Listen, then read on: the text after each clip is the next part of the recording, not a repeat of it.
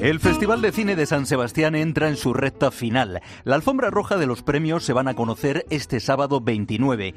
22 películas compiten por el premio gordo, la Concha de Oro, entre ellas la inaugural, la argentina El amor menos pensado, con Ricardo Darín, El reino de Sorogoyen, una radiografía sobre la corrupción política tan de moda, con Antonio de la Torre, Visión, con la actriz francesa Juliette Binoche, o Tiempo después, el último grito surrealista de José Luis Cuerda, en esa misma línea de Amanece, que no es poco. Han recibido premios Donostia en la capital donostiarra en esta ocasión la actriz británica Judy Dench, el actor norteamericano Danny DeVito y el cineasta japonés Koreda.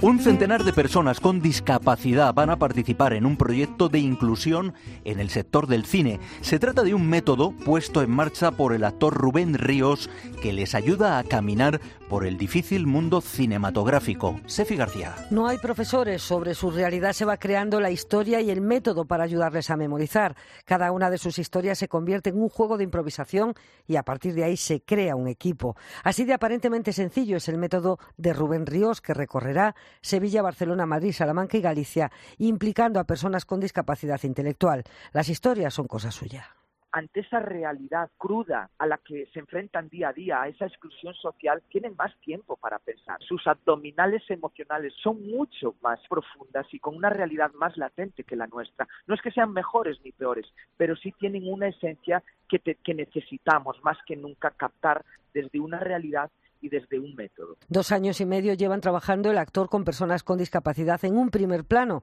Así nació Mais Vida, un documental en el que allá, al fondo, están actores como Javier Gutiérrez, Cristina Castaño o Mariana Carballal. El Centro Dramático Nacional se ha propuesto reivindicar en esta temporada a aquellas mujeres que fueron importantes en la escena y en la historia y que han sufrido la desmemoria y el olvido. Para ello han puesto en pie dos piezas teatrales, una en el Teatro Valle Inclán y la otra en la sede principal, en el María Guerrero, un comprometido arranque de temporada que nos cuenta Sefi. Si mencionamos a Rafael Alberti, la memoria de todos se activa, pero si mentamos a María Teresa León, su mujer, no encontramos El Centro Dramático Nacional se ha propuesto revivir su pensamiento y su obra en el montaje de la fármaco Una gran emoción política, basada en su autobiografía. Luz Arcas es el alma de esta dramaturgia en la que brilla la intelectual de la generación del 27. Reivindicarla como pensadora, como pensadora mujer como artista, nos permite acercarnos a la historia desde la mirada de una mujer, que es algo que no se suele hacer. En el caso de Alberti, pues simplemente es que como reivindicamos su obra, en su obra y su visión del mundo, él no está, entonces no aparece. Eso en el Teatro Valle Inclán, en su otra sede, en el Teatro María Guerrero, conmemoran sus 40 años de historia y lo hacen con Bajo la Arena, una pieza de José Ramón Fernández sobre la mítica cafetería de este teatro donde se fraguó la creación del CDN y por donde algún cómico se dejaba caer para tomar el consabido bocadillo de anchoas y queso o el cubata de motivación actoral, un homenaje de actores al teatro y a la vida.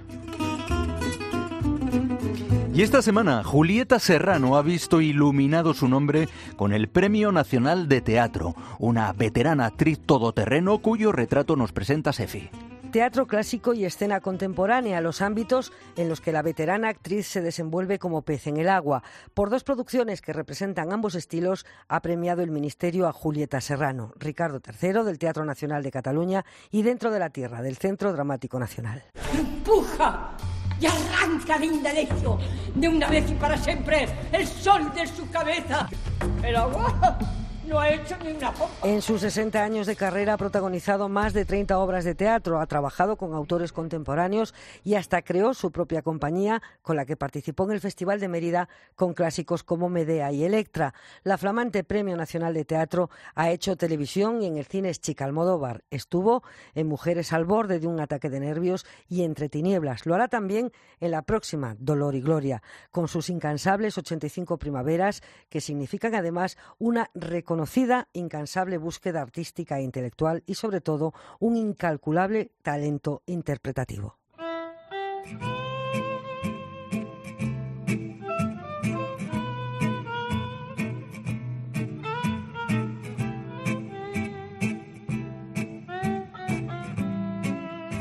Arancha Portavales, ¿qué tal? Buenas tardes. Buenas tardes. Bueno, acabas de publicar con Lumen eh, Deje su mensaje después de la señal. Eh, ¿Qué situación plantea la novela?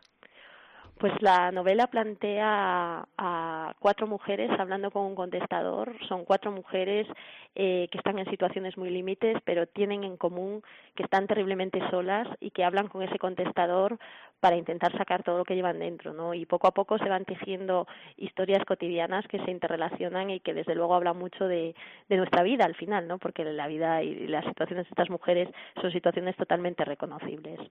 Eh, ¿Con qué armas se enfrentan estas mujeres a esas situaciones límite que incluso en, algún caso llega a ser casi un, un cáncer terminal, ¿no? Pues es que al final no, no tenemos armas delante de la vida, ¿no? Al final lo único que tenemos es, es eh, el vacío, a veces que solo se llena hablando y diciendo lo que tenemos dentro, y es que estas mujeres además tienen en común que están muy solas y que necesitan afrontar esos problemas límite, pues lo que tú dices, un cáncer, una ruptura de pareja, una enfermedad mental que te lleva a una de ellas a, la autodestrucción, o incluso el abuso sexual que sufre una que es prostituta, pues al final eh, estas mujeres eh, no se enfrentan y no tienen más armas que intentar sacar fuera todo lo que tienen dentro y entonces hablan y hablan y realmente yo creo que este libro pone en valor eh, lo que es el, el valor eh, terapéutico de la palabra y de la comunicación. Eh, ¿Cómo surgió la novela? ¿Cuál fue un poco el chispazo original? Pues el chispazo original es un poco eh, ese, ¿no? Un día hago un relato para un blog en el que participo, que se llama Esta noche te cuento, y, surge ya el, primer relato. Es una mujer que es abandonada por su marido y, le habla, le habla eh, porque justo se da cuenta que el día en que se va no es capaz de decirle nada y cuando, cuando necesita hablar con él, le habla a su contestador. Y en ese momento yo, como autora, me doy cuenta que encuentro una voz narrativa súper atractiva, porque eh, al final tener en, unos personajes que hablan libremente porque ese es el kit, ¿no? Las mujeres delante del contestador se sienten libres porque el contestador no les juzga. Y entonces eh, eso nos da una libertad, a mí como, como autora me da una libertad creativa increíble, ¿no? Em, decías que son mujeres que tienen en común. ¿Cómo se cruzan después las vidas de Carmela o de Sara, de Viviana? ¿Cómo, cómo se cruzan? Pues se cruzan porque al final viven en una ciudad muy pequeña y al final eh, eh, lo que parecen ser eh, mujeres que viven aisladas en una colmena al final resultan que se interrelacionan, ¿no? Pero yo creo que la, interrelación da desde luego un gran valor a la novela porque se produce una relación muy hermosa entre ellas de solidaridad, de sororidad y, yo creo que, ese es también un poco el mensaje de la novela, ¿no? Que al final apoyándose entre ellas la vida va mejor o por lo menos eh, se palía un poquito esa soledad. Es una novela abierta a la esperanza, entonces, Arancha. Sí, pero es una novela muy dura. La gente me dice es que es muy dura y, y no todas acaban bien, o es que realmente no acaban, porque la vida no se acaba la vida no se acaba. Simplemente aquí al final estamos asistiendo a pequeños fogonazos de la vida cotidiana de unas mujeres a las que les pasan cosas que parecen muy extremas, pero que realmente son muy comunes, porque todos conocemos a gente que se separa, gente que ha sido violada, gente que, que o, que ha sufrido abusos, a gente que tiene un cáncer terminal. Quiero decir, al final las situaciones son cotidianas y en este discurrir eh, ¿hay, hay lugar a la esperanza. Sí, hay lugar a la esperanza, hay lugar en otros casos no no no hay no hay tanta esperanza, pero es que la vida es así, las cosas no siempre salen como deseamos, pero también es verdad que chispazos de esperanza vamos teniendo, ¿no? La novela está narrada en primera persona, pero cambiando voces, alterando voces y mezclando esas voces en capítulos muy cortos y, y como muy secos, muy contundentes, ¿no? Sí, bueno, es que es de todos conocidos que yo soy microrelatista o empecé a escribir como microrelatista y, y, me gusta mucho la concisión y la brevedad. Yo creo que eso dota a la novela de gran frescura porque eh, el lector no tiene descanso. O sea, los, los estamos hablando eh, de que son llamadas al contestador de mujeres y el contestador todos sabemos que tiene una duración muy limitada, con lo cual los, los mensajes son, son eh, concisos, son breves y, y eso al, al, lector le gusta, ¿no? Porque al final eh, eh, el ritmo se sucede muy rápido, la necesidad de seguir avanzando y, es que a mí me gusta, me gusta que, el lector no tenga que, poner esa atención, que eh, yo creo que al final acaba interactuando, ¿no? Porque no puede perder comba porque si no se pierde la historia. Em, ¿Es una novela que plantea quizá más preguntas que respuestas? Es una novela que nos hace pensar eh, si a nosotros también si nosotros también necesitamos un contestador si nosotros eh, somos somos más libres de hablar a alguien que no conocemos o, o de hablar a un vacío eh, si nos lanzamos a las redes, al WhatsApp, a la gente que tenemos lejos, en este momento en que nos sentamos a tomar un café y nos levantamos la vista a un móvil para hablar en voz alta con la gente que tenemos enfrente, al final nos hace reflexionar sobre cómo, hacia dónde vamos, hacia dónde va la comunicación en esta sociedad y desde luego eh, nos hace mm, reflexionar sobre cómo es posible que habiendo tantos medios de comunicación la gente esté tan sola, ¿no? ¿Y en qué hemos fallado para que sea más fácil hablar a algo tan frío como un contestador o utilizar redes sociales que tener una relación humana y más cálida y, más humana? ¿no? es que hacemos el imperio de, lo políticamente correcto, ¿no? Y en el contestador, eh, como no tenemos que ser políticamente correctos, somos más libres. En redes sociales eh, todos somos altos, guapos, rubios y pasamos el filtro de, de, del juicio ajeno. Pero en el contestador, cuando alguien eh, necesita verter toda su verdad, porque estas mujeres en algunos casos saben que no las van a oír o que cuando las oigan ellas ya no estarán aquí y además tienen una necesidad muy grande de confesarse y entonces es cuando sale toda la verdad. Entonces esa verdad yo creo que es lo que ha hecho conectar al, al público con la novela porque es una novela muy de verdades, ¿no? ¿Y conoces a muchas mujeres que son como Marina, como Sara o como Viviana? O... Pues eh, las situaciones es que son universales. Es que eh, yo claro que he conocido gente que, que se ha muerto y que antes de morirse me ha enseñado lo que es morirse dignamente y, y lo que es despedirse de una persona a la que quieren. Conozco gente que ha sido abusada sexualmente. Eh, eh, conozco eh, niñas que han estado muy perdidas, igual que lo está Sara, que no saben hacia dónde va su vida, ¿no? Y, y, desde luego conozco gente que se levanta un día y el, el, amor de su vida ha salido por la puerta arrastrando una gran maleta en la que se ha llevado pues muchos años de convivencia por delante. Son situaciones cotidianas y yo creo que además eso es lo que ha motivado que la novela haya traspasado no solo las fronteras de Galicia y se haya traducido al castellano sino que se vaya a traducir a otros idiomas. Eh, Arancha la narratividad de la, de la novela también la acerca no sé me, me hace pensar un poco en el teatro en lo escénico. Eh, ¿lo, ves tú también así o que sí lo veo lo veo yo sé que, que la andan leyendo por ahí esas cosas, como no hay nada cerrado no se puede hablar, pero sí que de, de verdad eh, es una novela mucho, la gente me decía, es muy cinematográfica, yo, yo no, yo es que la veo muy teatral, realmente sí que la veo porque al final eh, eh, casi no hay escenario, porque son cuatro mujeres hablando con un contestador, ¿no? Y entonces es, es una novela así que es muy teatral. Muy bien. Arancha Portavales, muchas gracias por conversar este ratito con nosotros. Muchas gracias a vosotros por, por interesaros por, por Carmela, por Viviana, eh, por Sara y por Marina.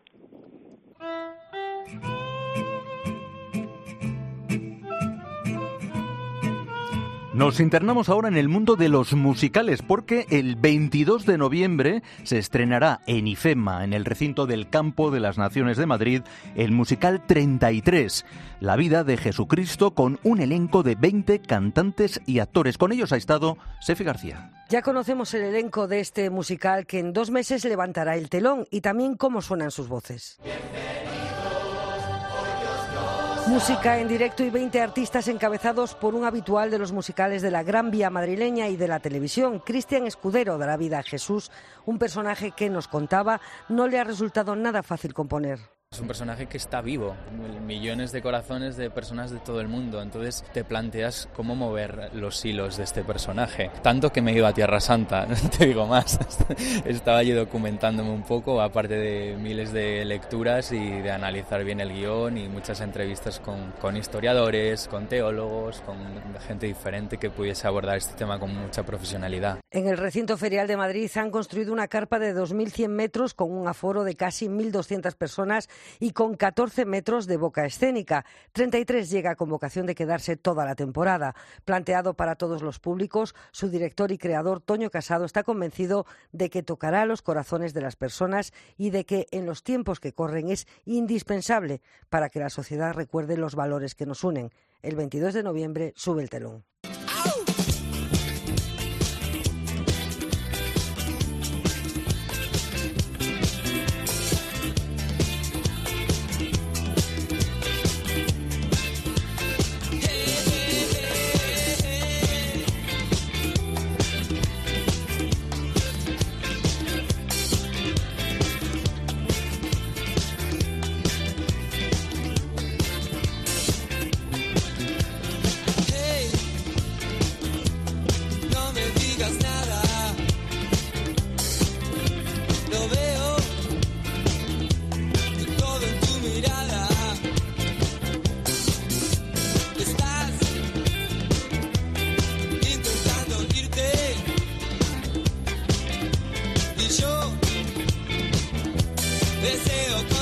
Ellos sí que están intentando irse. Un tequila para decir adiós. El veterano grupo de rock Tequila está en plena gira de despedida. Esta semana pasaban por Madrid, por el Palacio de los Deportes. Quieren dar paso a nuevas generaciones de músicos, pero siempre nos quedarán sus canciones que suenan así.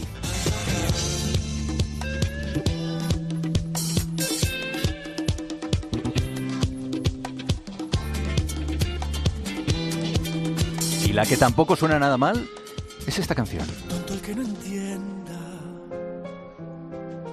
cuento una leyenda que una hembra gitana conjuró a la luna hasta el amanecer. Llorando pedía al llegar el día de esposar un calé.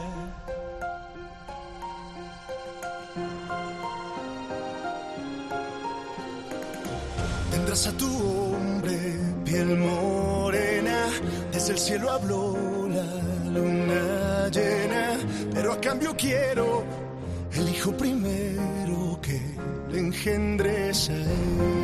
Musicales como Jesucristo Superstar o Los Miserables han consagrado al grandioso, al maravilloso cantante argentino Jerónimo Rauch.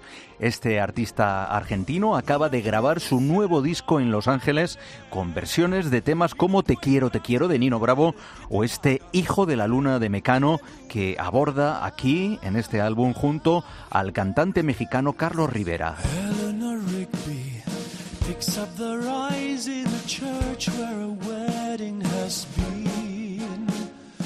Lives in a dream, waits at the window, wearing the face that she keeps in a jar by the door.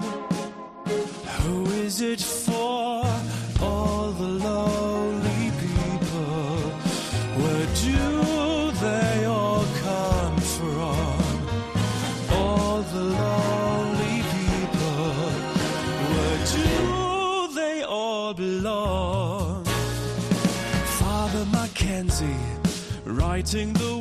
of a sermon that no one will hear. No one comes near. Look at him working, darning his socks in the night when there's nobody there. What does he care? All the lonely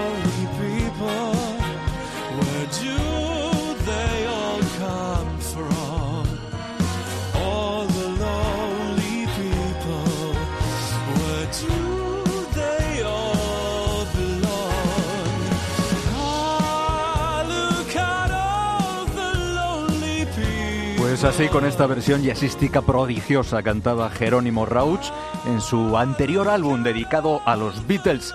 Los Beatles cuyo mítico álbum blanco cumple ahora 50 años y se publica con varias demos inéditas. Nos vamos con una de esas canciones que más me gustan del álbum blanco que se llamaba así The Beatles. El álbum blanco donde empezaron a resquebrajarse las relaciones de los cuatro de Liverpool y nos vamos con Blackbird. Blackbird singing in the dead of night. Take these broken wings and learn to fly all your life. Were only waiting for this moment to arise.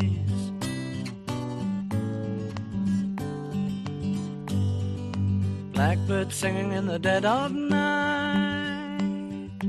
Take these sunken eyes and learn to see all your life. You were only waiting for this moment to be free. Blackbird fly. Blackbird fly into the light of a dark black night.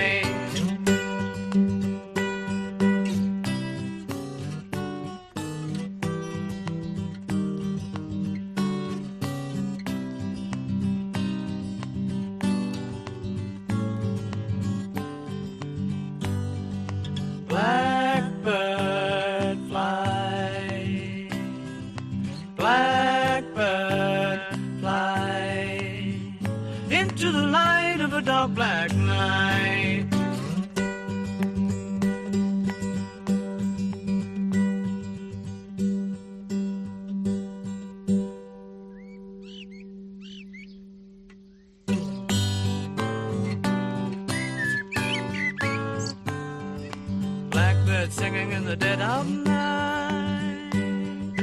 Take these broken wings and learn to fly all your life. You were only waiting for this moment to arise. You were only waiting for this moment to arise. You were only waiting for this moment to arise.